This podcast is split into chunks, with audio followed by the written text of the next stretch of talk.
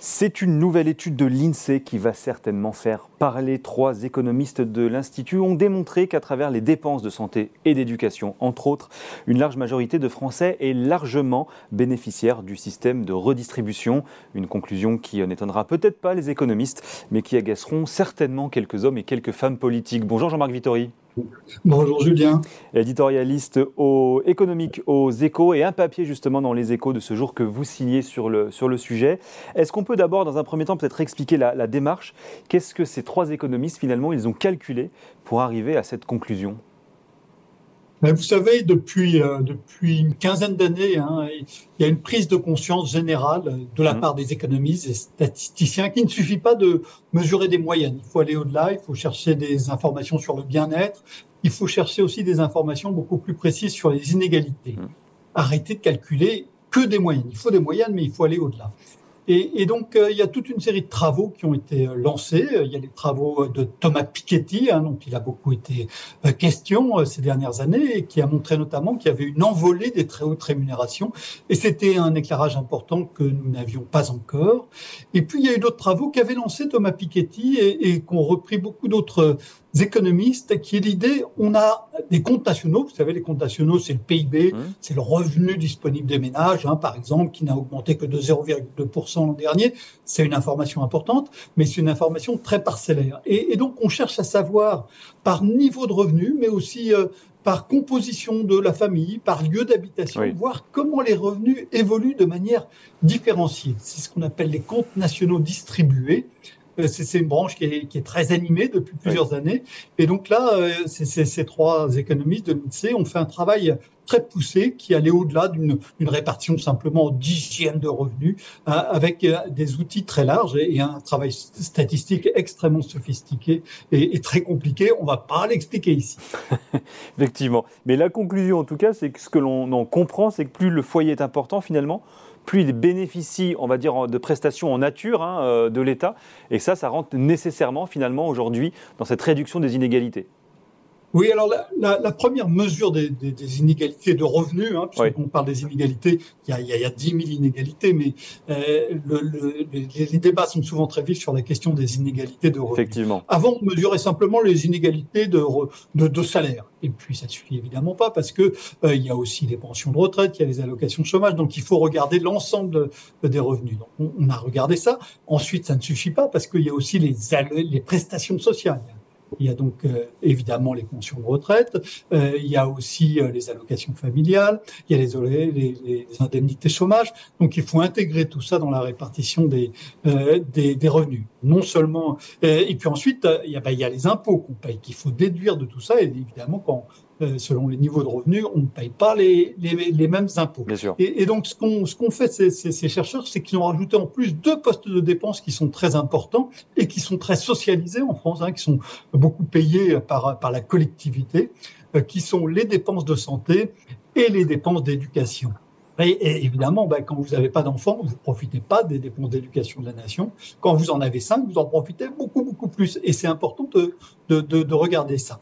Et, et donc, euh, euh, quand on regarde les, euh, avant ces, ces, ces, transferts qui sont faits par la santé, euh, l'éducation et puis, et puis euh, une partie des, des, des, des, pensions qui sont versées. Quand, quand on regarde sans simplement les flux d'argent qu'on avait l'habitude de regarder, on, on, on, avait un chiffre qui était il y a à peu près un tiers des Français qui euh, reçoivent davantage du système qu'ils ne lui versent. Hmm. Et quand on intègre tout, cette proportion elle passe de un tiers à près de deux tiers, à 60%. Ça change complètement le regard qu'on a ou qu'on devrait avoir sur la mécanique de redistribution française. Et effectivement, c'est une réalité qui va complètement à l'encontre de la, de la perception. Et ça, ça peut effectivement en, en faire bondir plus d'un en l'occurrence. Oui, alors ça, il y a un sondage qui avait été fait il y a, 10 ans sur la question, mais, mais sur ces sujets-là, les, les opinions euh, euh, évoluent même très très très lentement. Hmm. Il y avait trois quarts des Français qui disaient ah ben non, moi je paye plus que je reçois du système. Hmm. Et, et, donc il y a trois, donc il y avait seulement un quart, même pas un quart, parce que parmi ceux-là il y avait aussi ceux qui savaient pas. Euh, et donc il y a moins d'un quart des Français qui estimaient recevoir davantage qu'ils ne versaient. Et en fait c'est 60 Hmm. Et, donc, ça pose une, question politique et, évidemment majeure. Hein. Bien sûr. qui a été très étudié ces, derniers temps par, par, les, par les chercheurs, et qui est de savoir la différence entre les inégalités réelles et les inégalités perçues. Et, donc, on voit qu'il y a souvent un océan entre les uns et les autres, et il y a un gros travail de, pédagogie pour voir le monde tel qu'il est, et pas tel qu'on voudrait qu'il soit, ou tel qu'on croit qu'il est. Qu'est-ce que ça dit, ça, finalement, aujourd'hui, un petit peu de notre modèle social français, qui, alors, politiquement, en tout cas, est souvent assez instrumentalisé? Est-ce qu'on se rend compte, finalement, peut-être à travers ce, type d'indicateur, qu'il n'est pas si euh, malade, euh, comme on peut parfois l'entendre de certains responsables politiques, que cela?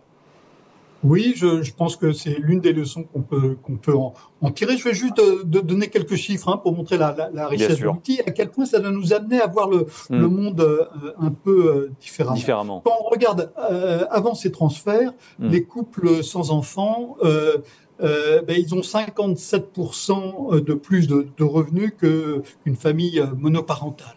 Et, et, après transfert, mais ils n'ont plus que 16%.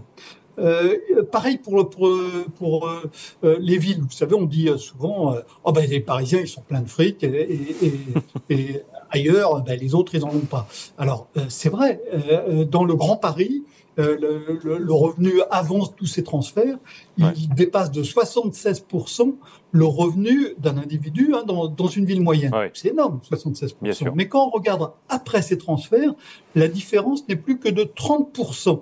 Et, et, quand on connaît les prix du logement euh, euh, dans la région parisienne, eh ben on se rend compte que les écarts sont beaucoup moins euh, grands que, que, que, ce qu'on croyait. Euh, euh, un autre exemple, alors je vais donner avec des chiffres macro, hein, ça sera la, la dernière salle de chiffres. les couples sans enfants, ben, ils ont peu de dépenses d'éducation, ils ont zéro dépense d'éducation. Donc, ils versent 76 milliards d'euros de plus qu'ils ne touchent. C'est énorme. Euh, les couples avec un ou deux enfants, ils versent encore 54 milliards de plus qu'ils ne, euh, ne, ne reçoivent. En revanche, les couples avec trois enfants ou plus, ben, ils touchent 44 milliards de plus que ce qu'ils versent et les familles monoparentales, euh, donc euh, souvent pour la, plupart des cas des, des femmes seules euh, avec un ou plusieurs enfants, elles touchent 58 milliards de plus de, de, de prestations de, du système qu'elles qu'elles ne versent d'argent. Et, donc, euh, euh, on, sait hein, que la pauvreté, depuis ces dernières décennies, il y a, il un demi-siècle, la pauvreté, c'était les vieux, c'était les retraités. Mmh, mmh. maintenant, ce n'est plus le cas. On sait que la, la, la pauvreté s'est beaucoup développée euh, chez les jeunes et chez les familles monoparentales. Et on voit bah, que face à ce problème, alors on peut dire que le problème reste, et, il faut absolument pas nier que le problème reste, mais qu'il y a des transferts massifs qui sont faits pour essayer de compenser euh, ces, ces, différences de, de, revenus et de niveau de vie. Pour amortir ces chocs euh, au, au, maximum. Un, un, tout petit mot, mais en quelques secondes vraiment pour, pour conclure, mais est-ce que finalement on, peut mettre ça en, en, parallèle avec tous les efforts de pédagogie que fait le gouvernement très récemment, avec notamment ce site là qui est, sorti en, même temps que la campagne des impôts, pour expliquer finalement un petit peu ben, euh, à quoi les impôts servaient, ce que pouvait coûter un kilomètre de route, ce que pouvait coûter effectivement une année scolaire euh, en CE2 ou en, ou en sixième. Euh, qu'est-ce que vous, comment vous regardez ça finalement, là, ces efforts de pédagogie qui sont faits de compréhension du système? Et est-ce qu'il peut y avoir aussi à un moment donné des effets pervers avec ça?